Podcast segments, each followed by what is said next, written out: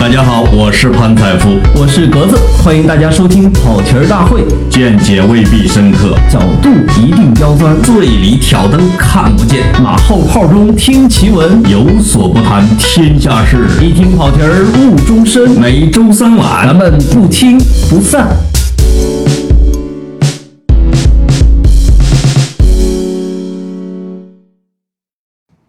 听众朋友，大家好，欢迎收听跑题大会，我是格子。我是老潘。哎，呃，这个是非常呃特灰暗的一天啊。呃，对对我来谁？对我来谁？对我来说啊，对你哈。我今天是怀着沉痛的心情在这录这一期节目。呃，应我的强烈要求啊，格子才答应录一期阿根廷。哎，对，因为我都说了，这可能是我的世界杯绝唱了啊！嗯但是那个潘总呢，非得让我是你跟梅西的绝唱。没有。我其实啊，本来小组赛第二场之后，我当时就发了条微博，我说啊我的世界杯结束了。哎，没想到马上呃，阿根廷人民的老朋友尼日利亚，线上三分儿哎，啊。然后所以我当时就说穆萨穆萨是阿根廷人民人民的老朋友啊。其实尼亚尼日利亚那场啊，其实还是有一些阴谋论的，因为我们都知道，其实非洲球队是最容易受赌博公司控制的。啊，那是的，大家为了让阿根廷多走两步啊，就也可能赌博公司的老板是也是梅西球迷，或者说当然利益更大，这是我自己瞎说的。嗯，我觉得你这个跟高晓松老师差不多一个水平，因为最近我们看到高晓松那个关于说世界杯都是假球、赌球的这个这个言论，他其实在一两年前就在他的节目里面一直在说啊，专门说了一期这个世界杯的黑幕和假球。那我其实也相信国际足联存在着大量的腐败的行为，包括贿选啊，尤其是世界杯的主办场地和主办国家的竞选，没错，有大量的腐败。但是说他能把欧洲球队或者什么全世界的球队全部都控制成假球，这也瞎说。哎，对，而且你他呃过分低估了大家的爱国主义，或者说这个年代的民族主义情绪，对，这是不可不可能发生的一件事情。就是普遍的从难度上来说啊，其实越穷的国家可能越容易被侵入一点。嗯，有个别的非洲球员，因为其实媒体有报过嘛，说 说在酒店里面分钱那种的。但是英超自从我记得十几年前打过打击过这种呃假球的守门员，嗯、包括对马来西亚的整个的联赛的强烈打击和赌博集团的这种这叫什么查处，实际上。呃，假球现在已经很少能听到了，包括在中国足坛上。嗯，对，我们要不接着聊阿根廷？哦，是吗？哦，冲淡了悲伤的气氛、对对对，嗯，哎呀，我昨天晚上啊，其实我今天录节目的时候，感觉嗓子是有点哑的，但我昨天晚哭了吗？没哭啊昨昨我一会儿会解释为什么没有哭啊。昨天晚上只是两嗓子就把我就把我这喉咙给弄哑了。我昨天晚上看格子的微博啊，发现他在微博上只写了一个字儿，是连续性的啊啊啊啊。其实我我忘了他是看球这回事儿了，我以为是别的事儿让他一直发出如此的声音。不要这样，我还没有在垃圾桶边唱歌。没有，呃，我就只发了两个啊，现实中呢也只呃尖叫了两次，然后为什么第三次没有，第三个球没有尖叫呢？因为那时候已经无力回天。啊，但是我看阿根廷的时候，我其实心里面是不太难过的。一个是心里边有一些预期，哎，第二个呢，我不是梅西的球迷，啊，就是当然说全世界都是梅西的球迷，但作为一个老派的油腻中年人，因为我的偶像不是梅西这样的，哎他他可能是克鲁伊夫那样的啊，就是有一点摇滚的思想范儿的。那或者是像古利特那种就大开大合的这种，而且特别自由不羁，就是你谁也别管我，就那种劲儿的。梅西是一个以球技这个叫屌炸天的，哎啊，但不是以他的个性来风靡风靡万千群众的。他的个性是一个非常内向、非常自闭的这样一个个性。我记得呃之前的时候，曾经有一个埃及的历史学家兼兼导游、啊 说他曾经接待过梅西，啊，全程说这孩子跟个木瓜似的，是吗？跟他说话都不吭的哈。呃，就就对金字塔什么埃及法老一点兴趣都没有。他啊说、说这孩子可能脑子里面只装着足球。但是我有，我昨天还真看了一下梅西在十六七岁的时候一次采访，那时候还挺还挺肯说的，那时候还长发，就是可能还没有打职业联赛之前，说十六七岁打，呃打一线了，打一线队了，说这个抱着一个足球接受记者采访说，我这几个月在这个更衣室里边日子不好过，他们都在一块儿说加泰语，就是我也听不懂加泰语，他们都不跟我说话。过了几个月之后，我才突然发现他们把我当自己人了，就他自己哎给记者起码还会说这个东西啊。我高度怀疑，你看这段肯定是阿根廷记者采访的。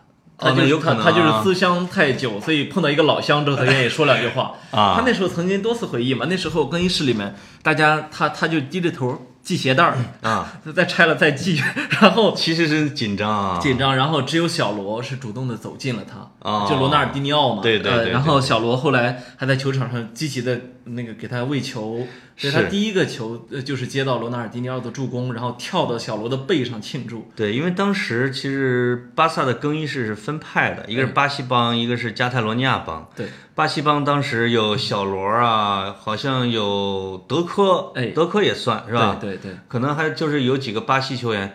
后来我我看小罗接受采访的时候说，他说我在更衣室里边宣布梅西是我们的，就是是我们这边的朋友，以后我们要接纳他。就是巴西帮首先接纳了这个梅西，因为毕竟他还是个阿根廷人，呃其实巴西帮接纳他还是挺不容易的一件事，挺不容易。所以小罗的人格是还是我觉得很强的。对，所以后来梅西对内马尔投桃报李，做了同样的事情。对就是内马尔第一个进球之后，他把内马尔背在了肩上，也跑了一段儿。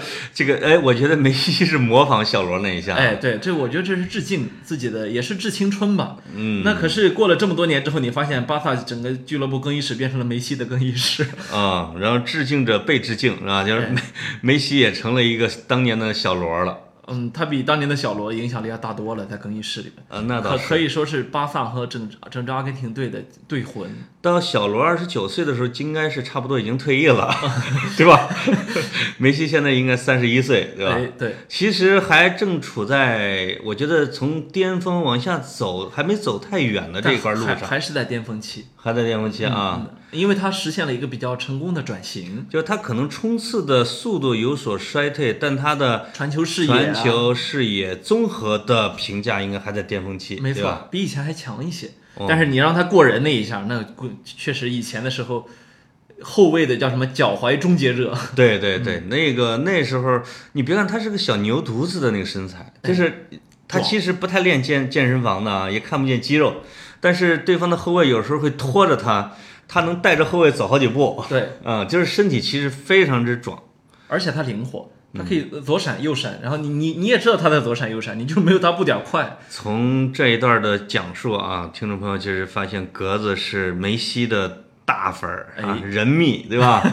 所以所以可知昨天晚呃也不能叫昨天晚上啊，就是阿根廷对法国的这场比赛对格子的伤害有多大。我突然还想起了一个时代的原因啊，就是为什么梅西的沉默寡言。也同样得到了这么多的年轻人，甚至九零后、两千后的这种爱，这是不是跟互联网少年有关系呢？呃，我觉得大家本身生活里边都有点闷嘛。你说宅男文化是吗？哎，我觉得有一点点，但是其实真正征服大家的还是球技。你想，现在是梅西的第四届世界杯，对，我最早看梅西比赛的时候，差不多他还不到二十岁，那时候你就真的看，因为他长头发，是，跑起来帅是吧？对对你真的看到一个一个人过仨，一个人过四个，一个人一要再过五个，五然后个直接进球。嗯，这种呃，你知道这种神迹是属于什么呢？大家听说过但没见过。哎，那时候你多大呃，你说我我就比梅西小两岁，啊？当他十六七岁或者十七八岁出道的时候，你我才十五六岁。上中学哈。哎，，对，那时候正是迷一个偶像的时候，没错。跟我女儿现在迷厄齐尔年龄是一样的，呃，但厄齐尔应该比女比你女儿年龄大不少。呃，大不少。但是可以等一会儿我给你讲一下他是怎么迷一个球员的啊，也确实有时代特色。没错，那我就是想问了啊，就是梅西这么牛，又在巅峰期，那为什么就这一届的世界杯踢得这么跌跌撞撞，而且比巴西世界杯要差那么多呢？我觉得几个原因啊。第一个原因就是，呃，这一代阿根廷的黄黄金时代，呃，普遍老了，呃，嗯嗯对，平均年龄过过了都过三十岁了。你像，但他们算得上黄金一代吗？呃，绝对算得上黄金一代。嗯，呃，我起码进攻线属于绝对的黄金一代。对对对对，直到上个赛季，你看梅西是西甲的呃金靴，阿圭罗是英超的第二名，对吧？呃反正进球数啊第三名，罗拿了两次英超金靴吧？对，然后伊瓜因、意巴甲金靴，意甲金靴，然后他们边上还有迪巴拉和伊卡尔迪，对啊，这也是属于意甲第二三名这样一个水平，呃，甚至再加上我们的迪玛利亚，那如果不是像现在状态下下滑这么大的话，嗯，也是各大联赛的助攻王级别的，对对对，所以所以阿根，瞎鸡巴踢典范，对吧？迪玛利亚，但他总能进球，啊，总能助攻，这对对个也是个本事。对，所以你看阿根廷这一代球员，包括我们的后腰马特切拉诺，对吧？那是那那是属于 当他的这当他年龄没有这么大的时候，是属于世界顶尖后腰的这样一个水平。对，所以挺可惜的，就是因为一个国家的黄金一代，怎么着也得十年或者十年以上才能积累一大波，对吧？没错，没错。这一个黄金一代如果没有拿到特别的金杯或者荣誉的话，可能就得二十年再拿，再去等下一波人上来了。今天我跟一个非球迷朋友在那儿说到一点，他就说为什么你们觉得这么可惜？我说是这样的，你看，比如说我喜欢梅西，说他才二，他才不到二十，对，那会儿呢，你逐渐看他身边冒出来这么多小伙伴，你知道这帮球员能做成一点事儿，就是说，就是说他们经常说的，我们这代人要成就些什么。对好，到了他二十三四的时候没成就，你觉得嗨早着呢。是，好，到了他上届世界杯二零一四年的那个世界杯决赛之后，我是真的，我是真的那会儿就很难过，情难自已的掉了两滴眼泪。为什、哦为什么呢？因为我我觉得你你知道吗？就是格策那脚进球。除了那脚进球之外，什么都没差，你知道吗？是就是运气是不站在你这边的，对，包括那连续几届的美洲杯是吧？是运气不站在你这边，不是实力不站在你这边。但是你当时就感感觉到，哦，四年之后他们可都过三十岁了，还能不能保持这样一个水平？这个是运气呢，就是在我们河南话里边也叫时运，哎，叫时和运。我觉得运是运气，时也有时势的意思。嗯，就是当一四年的德国队和一四年的西呃这个阿根廷队踢的时候，你心里边，我起码我心里边觉得哈，这边有梅西，那边是整个德国，哎，就你你会觉得是是，如果是两个国家对垒的情况下，你起码得有中军、有后勤、有先锋，球队是先锋，他背后有一大整套的系统在陪着他运转，那在这方面，阿根廷跟德国相比劣势就很明显差。太多了。但是呢，我们心中的梅西是一把独一无二的尖刀，那他也确实确实差点啊，嗯，一一一刀一刀插死德 德国上一届。那好，到了这一届，你会发现一个问题是，首先核心球员老了，真老了，嗯马特切拉诺不得不通过黄牌来去来去阻挡但马斯切拉诺还是最出色的。还是最出色的那个，啊但是他但是他确实跟不上，不得不领了大量的黄牌，对对，对这是一点。再一个就是教练桑保利确实是指挥的太弱项啊。太差，这里面我就有两个问题哈，嗯就是你会发现巴西和阿根廷不断的涌出各种天才的球员，哎，但这两个国家在出产优秀的教练方面一直是挺乏善可陈的。我们说阿根廷的著名教练经常会说比拉尔多，一说就是比拉尔多，嗯那都多少年了？对，后来来一贝尔萨还是个一根筋，对吧？对，疯子疯子，疯子。啊！你要说这个巴西的教练，我们脑海哎中现在现在阿根廷有西蒙尼，哇，对，所以昨天的嗯。所以昨天的乌拉圭，我认为是西蒙尼让他赢的，因为戈丁哦，是整个的后防线戈丁是是呃西蒙尼调教出来的，所以他们碰到 C 罗这样的人不怵，你知道吗？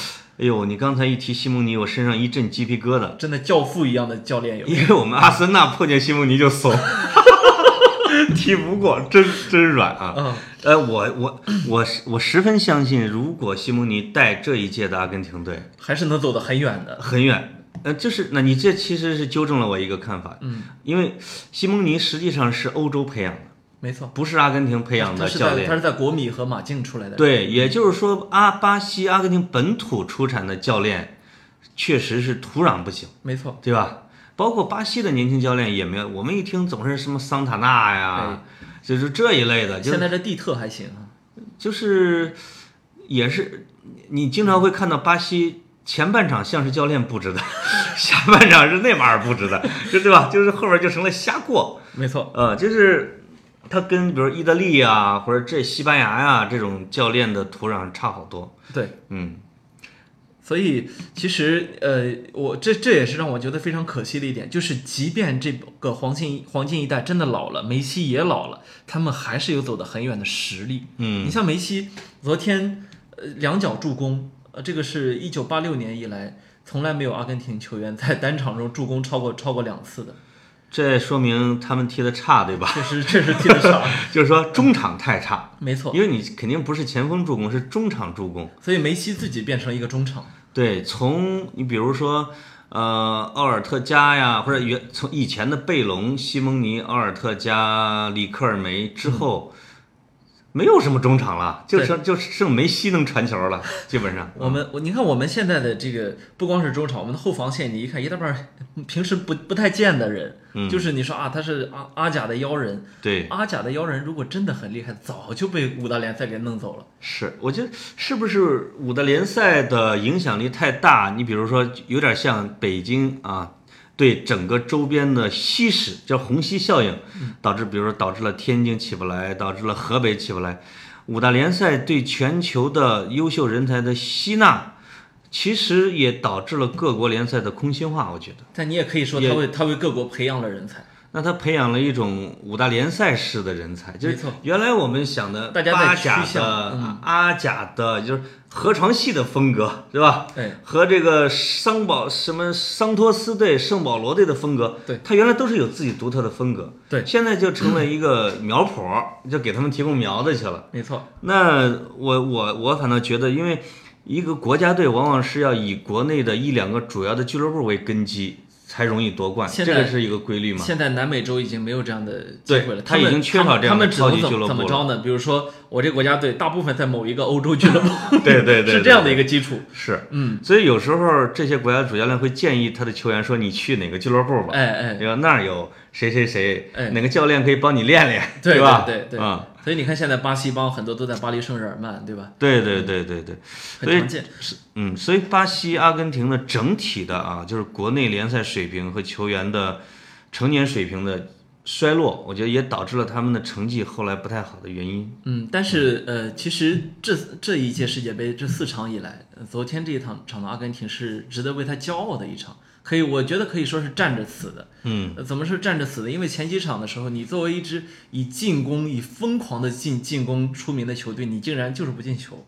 对而且呢，你你本来你防守就差，是吧？对，所以昨天这一场呢，你看到他这个虽然说中场还是弱，而且桑保利竟然非常意外的在三前锋中排出了三个边锋，让我觉得对，但是呢，终究还是进了三个球。你刚才有一个说法特别有意思，因为我说桑保利那个在胖乎乎的光着头在旁边暴走的，像一只小浣熊，对吧？哎对，你说他的走动的距离比梅西 还要还长，要多一些。因为这哥们儿就是停不下来。哎，他跟那个阿根廷另外一个教练贝尔萨有点像，贝尔萨也是场边竞走，是吧？对对，走累了再蹲一下，这个事儿乌拉圭的主教练就做不到，现在 拄着拐杖。那是我最喜欢的一个教练我也，非常喜欢，塔法雷尔是吧？嗯，教父级别的教练，就是每一次乌拉圭进球的时候，所有的助理教练起来欢呼半截，赶紧又坐下了，因为担心他们的主教练面子上不好看。因为我看了第一场乌拉圭第第一个球的时候，他们的主教练先是站没站起来，然后找自己的拐杖，嘴里边喊着什么，我给他配上一个话外音叫“扶我起来 不振起来。对，但是你看，我们阿根廷就没有这样的呃幸运。阿根廷，你看足协不行啊，足协主席除了死掉的，就是贪污的”，啊，还终身制，还加还世袭。啊、对。然后呢，呃，我们过去几年之内换了多少教练啊？从上一届世界杯开始，萨维利亚、马蒂诺，然后中间换了那个那那哥们儿名字都给忘了。是，就是因为阿根廷教练当选的唯一的标准，你知道是什么？就是谁能给自己开工资，对，谁就上。我记得马蒂诺是不是给自己开了一年多的工资吧？没钱。阿根廷整整个阿根廷国家队对于这个不光阿根廷国家，阿根廷记者包括嗯，对于他们国家队简直是破坏性的存在。因为，比如说我们这全世界各地的阿根廷球迷，我们能够看到的关于阿根廷的信息啊，大部分其实是阿根廷记者爆出来的，而且是内幕信息啊而且一。大半儿都是都是那种丑闻，就是。而且是没有的丑闻，比如说这届世界杯之前就爆出来说桑保利性侵了他们的国家队的厨师，妈呀，可是如果他真的性侵了国家队的厨师，这应该是警方干的事情，对。记者就敢这么说。还有一个就是，呃你刚才说的是八卦哈，就是在真正的比赛里边，呃，因为我我记得德尚接受采访的时候说，他们跟法国的记者约定，还有英格兰也是跟本国的记者，因为英格兰的媒体太发达了，啊是是，跟记者约定说，我的排兵布阵和首发名单你不要报出来，对吧？你要考虑国家的利益。我们是第一场对冰岛之前一天就跑出来，而且阿根廷跟法国打就阿根廷的首发名单已经法国提前就知道了，没错，这也是我觉得这也是造成他们大被动的一个很重要的一个原因。人家都知道你针对我布了什么局了。是你像昨天，呃，桑保利虽然排出这个三个边锋很很很很很雷啊，但是不是昨天啊，不一定是昨天。哦，呃，这么说，对对对没事儿啊、啊就上一场。可是，呃，对法国来说，这万一是一是一个骑兵呢，对吧？那对对对就是有很多这样的场景出现。这个有点像当年的中国队的驻队记者，就是更衣室所有的消息，然后教练跟球员发的所有的火儿，然后是然后范志毅跟郝海东有什么矛盾，没错，他俩谁偷了谁的钱，小时候全都给报的一一清二楚，连连内裤都没有。谁去了夜总会的哪个夜总会？为什么呢？因为跟队的足球记者就跟他们一块儿在夜总会里边儿呢。你看这几年说梅西是毒瘤的，说梅西呃那个决定教练选谁不选谁的，甚至说梅西决定教练员人选的，全部都是阿根廷球阿根廷记者。阿阿根廷的媒体是一个特别奇葩的存在，而且媒而且媒体时时不时的还会发一个 Instagram 说，呵呵，阿根廷足协就是给他们订订飞机订错了场次，都是这种。我去，你想，他是世界顶尖前锋，绝代双骄之一，一天到晚要操心这种事，而且他还要自己掏腰包为阿根廷国家队的工作人员发工资，对，要不然的话，工作人员他觉得太惨了。阿根廷足协不是对以色列违约的违约金也是梅西掏的吗？一百四十万美金啊，梅西掏的，天哪！你无法想象。这这确实让我想起了这个喀麦隆的埃托奥。埃托奥是给他的队员们发工资，给他们付机票，赢了球给他们每人送一块手表。所以就是你，但是你不能想象曾经的一流国家阿根廷竟然能跟喀麦隆一样嘛，对吧？到这个份儿上当然我们现在看到阿根廷的经济也确实是很动荡，可能这也是原因之一啊。对对对对对，但是说回来呢，我就觉得确实叫人事有代谢，往来成古今啊。我们看到这一代阿根廷球员，这个黄金一代的确是要谢幕了。昨天啊，马斯切拉诺宣布退出国家队，对，我相信这是一个永久性的，这不可能再回来。就在每是在每一届的世界杯啊、就是如果你如果像咱们能看了可能得几届世界杯以上，你就会发现不断的迎来有人谢幕，有人登场。没错，这一届世界杯，阿根廷这黄金一代要要谢幕了，那德国的也谢，德国的一整代要谢幕了，包括教练一块儿谢。哎，那葡萄牙的佩佩和 C 罗应该也差不多了吧？必须要吧？谢幕了，C 就是罗三十三岁了，对对对，你就然后英格兰、法国，你就会发现一还已经完比成更新换比代了。利时，嗯，就是一大帮年轻人已经都跳，叫跳上舞台，就让我想起来有一个美国记者写的那本书叫《光荣与梦想》，里边有一句话是说杜鲁门总统说哈利跳上台阶儿，两个睾丸撞得叮当乱响，你就会觉得姆巴佩这一代球员两个睾丸撞得叮当乱响的跳上了舞台，那个不可一世。但这个就是一个很正常的风光啊。几年之后，比如说两届世界杯之后，他们再下去啊，昨昨天这是规律。昨天比赛结束之后，我看到梅西像一像一个雕雕塑一般在场上站着不动，嗯，然后那个镜头围着他转了半圈儿，转完那半圈儿正好切到姆巴佩脸上，姆巴佩正在吐着舌头，一脸高兴。哎呀，我当时心里想，小屁孩儿，你以为梅西没有经历过这一你切？也有今天。对，当那个梅西就是有一个特别关键的一个镜头啊，就是人球分过了法国后卫，右脚打的时候没有力量，打软绵绵的软绵绵的时候，我想起来那个是谁的小说？就欧欧亨利还是杰克伦敦的一块牛排，我真没看过。就是这老拳师拳击手，嗯，他要面对一个年轻的拳击手的挑战，老老拳击手。就家已经已经下坡路过气了，就没什么牛就没什么牛排吃了，没吃饭上台了。前半场一直有优势，但后来其实力力不支，就是直接被小生瓜蛋子用荷尔蒙打败了。被打败的时候还在想，如果那一盘牛排我有钱买，这哪有你小生瓜蛋子的这么细唱啊？它其实就是一个一代老人一代新人的自然交替。这也挺好的。是我我其实刚才想到你说的这个球啊，因为假如说这个球进来的话，昨天是有机会拖入加时赛，甚至有赢的可能性的。对，但是梅西如果你让他再年轻三岁四岁，他这个球人球分过之后，他过了这么几个人之后，绝对到了他最舒适的一个区域了。是。但是今天的梅西他已经不再是一个单纯的射手，他因为身体机能的退化，他开始让自己更多的变成一个中场。对，我还能感觉到，其实就是。这个足球啊，对于梅西来说，新鲜感的降低，因为，你你可以帮他算一下，以巴萨这种顶级俱乐部，一年可能要踢六十到是六十六场比赛，对身体的折磨太。他从十六岁开始，或者他他如果十八岁开始打主力，他在十几年的时间里面，每周都在踢球，平均下来。而且梅西的出勤率是跟门将一个 level 的。对，等于说巴萨只要有没有有比赛，我就在场上，而且是这是个球疯子，就是你让他他是不能被替补的，他也不能被换下场。是，所以你你就可以完整的统计他在场上待的时间，你就会觉得膝盖磨也该磨掉了吧？现在没错没错，所以他的身体的机能的能保持到现在的程度，已经是个奇迹。我们看鲁尼。欧文，就这种只要是少年成名的，你你说从十六岁、十七岁、十八岁开始出名的，没错，基本上到二十八岁以后就不行了。而且而梅西现在还处在一个世界顶尖球员的水平上，对，所以还是金球奖的有力竞争者，这个太不容易。所以我们可以这么说，梅西跟阿根廷这个船其实一块儿慢慢的沉没了，并不是梅西 这个船长当的不太好，而是整个船已经旧了。而且是梅西这个船长在沉的过程中，包括巴塞罗那俱乐部也在往下沉啊，所以你可见它的重要性之高。我当然是一个梅西的球迷啊，但是我其实不算什么梅吹。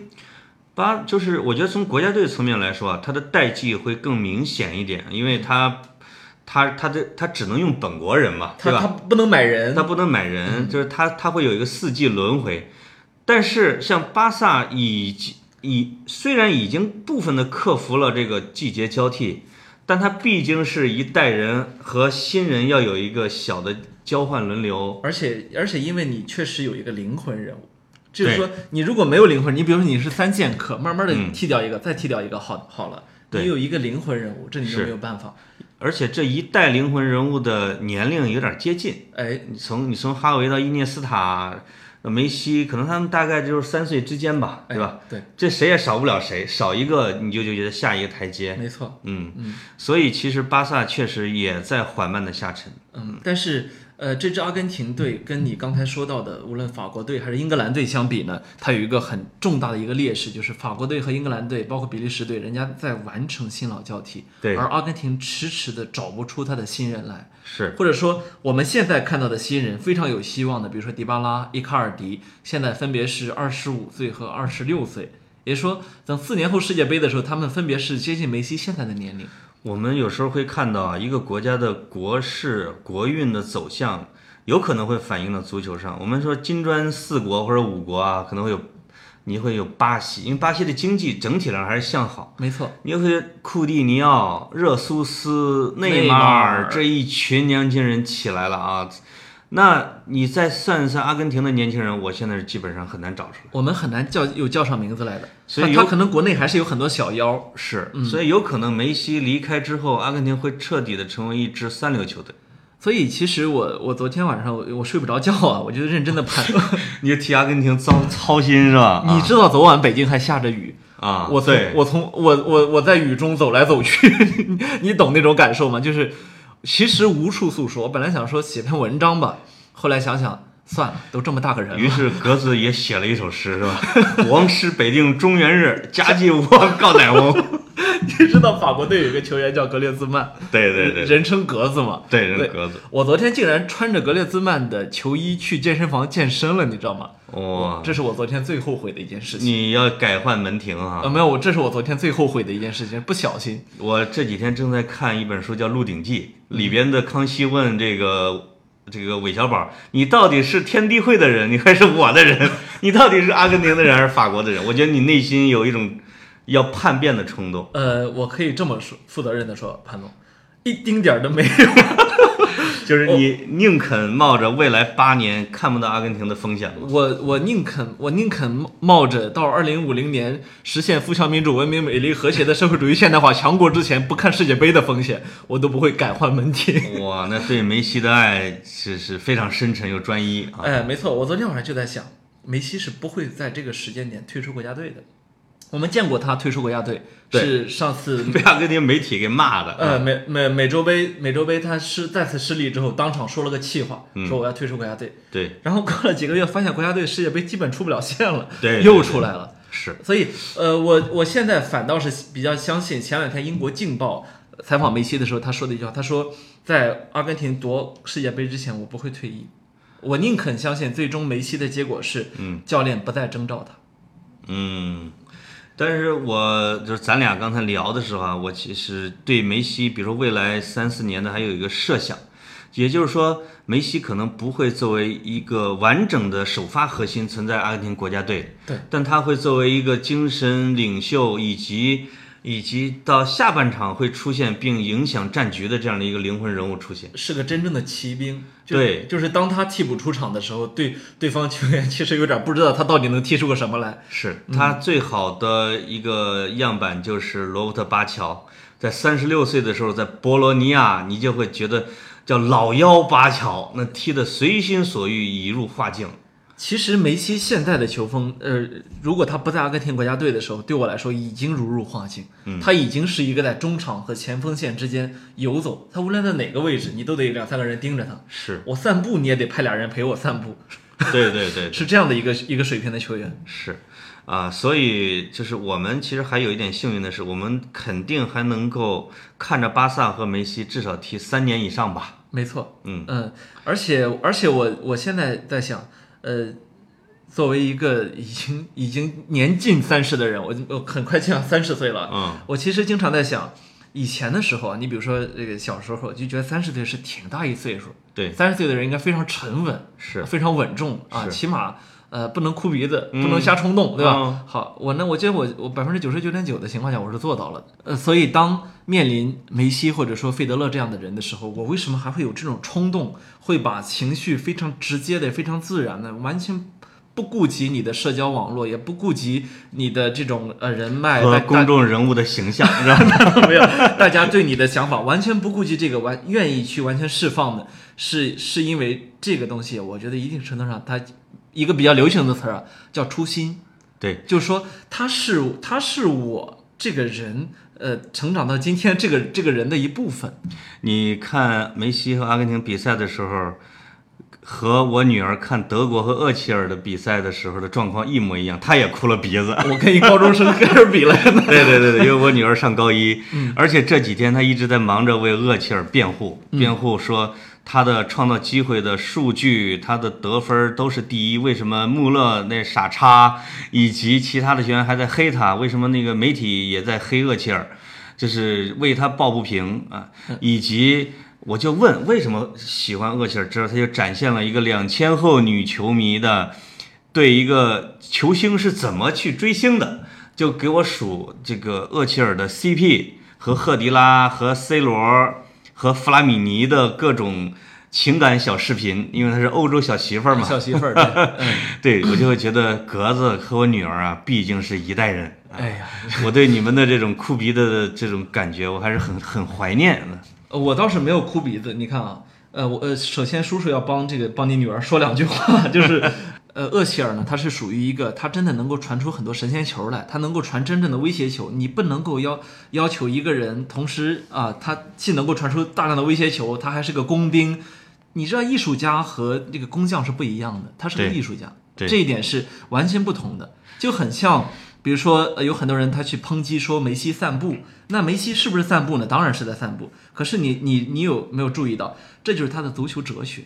呃，巴瓜迪奥拉曾经说过，说呃，克鲁伊夫的足球哲学就是认为说你该跑的时候就跑，不该跑的时候你就别跑。对，克鲁伊夫好像说过，他几乎有时候不怎么跑动。对他，嗯他说，所以瓜迪奥拉说，所以梅西是瓜迪奥拉最好的学生，不是克鲁伊夫最好的学生，就在于这里，就是说他是始终在观察着场上瞬息万变的局势，他不靠通过在你面前特别勤奋来表现他的水平，他是那那最终我们看到在巴塞罗那，经常有人一一场跑一万四五千米，他跑五千米，可是最终三个球都是他进的，为什么呢？听众朋友，听众朋友，哎，刚才这个一直攻击梅西不跑动的那个人就是我，就是我啊！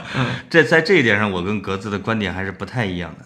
当然，最根本的区别，因为就是呃他不是我的偶像嘛，对吧？哎人对自己的偶像辩护是正义的行为。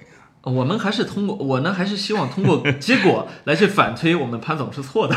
嗯，总而言之，阿根廷要跟我们说再见了。哎呀，要说再见了。啊，这个咱也不说那种俗的大悲伤的结尾，反正阿根廷就是这种宿命啊。呃，我特别，我我现在不是特别喜欢那首歌叫叫 Don't Cry for Me Argentina，就是、我我不是特别喜欢这样的悲情。我觉得真正的悲情是比一首歌能传递出来的多一万倍。有时候，比如说一个历史或者一个真实的历史是能够产生一首歌，但反过来有时候这首歌会捆绑这个国家，没错，对吧？这首歌有可能最后会囚禁这个国民的心灵，他他在每到大事的时候会习惯的想起 cry 是吧？cry，对吧？嗯，而而且呢，你我们看到这么多年来，对于梅西这个人，大家的期待是复制马拉多纳。对，呃，因为从他最开始出道的时候，大家英英国英国媒体、美国媒体打出来标题叫做叫做 Mar Maradona's Kid，啊、是马拉多纳的孩子。对这么多年呢，他也的的确确在很多方面不经意间，比如说连过五人之后射门啊，对甚至上帝之手都模仿过一次啊，是等等等等，而且他也是场上的灵魂人物啊。但是最终我们得意识到，马拉多纳和梅西是两个人。我我我这个人所迷恋的梅西，他不是马拉多纳。如果他一定是要复制马拉多纳，他才能够成就他的历史地位的话，那我干嘛不直接迷马拉多纳呢？对吧？呃，也许将来随着科技的发展，我们克隆一个问题不大。刚才在录节目之前，我给格子看了马马老啊马拉多纳老人家的照片，马拉多纳对他的九零后小女友动用了上帝之手，这种行为梅西一辈子也做不出来。吸毒、嫖娼，那拿手嗯呃开枪打记者，然后那个在世界杯赛场抽雪茄，这些事儿梅西没有一样可以干出来。对，以及服禁药啊。哎，对，哎，这次马拉多纳在俄罗斯世界杯每看一天球，一万英镑的一万欧元的报酬是国际足联付的。是吗？对，就就是为了让他出镜是吗？为了让他出镜，而且已经说超额完成了任务，演的极其入戏，送了两次医院了。就他确实吸引了大量的球迷的这种好感和眼球。你看没看有一个有有有三张图截到一起，马拉多纳双手指天，然后梅西双手指天，然后马拉多纳睡着了，是吧？这 是 马拉多纳附体。我们还看到了一群，比如说像古利特或者像罗纳尔多、马拉多纳，他们都在参加这个俄罗斯世界杯的活动呢。这一排全是付钱的，嗯，都是都是国际足联为了重振自己的声誉，然后邀请他们来付费看球。这样的话，让让球迷把对国际足联以叫什么光荣的旧时光跟现在能联系在一块儿。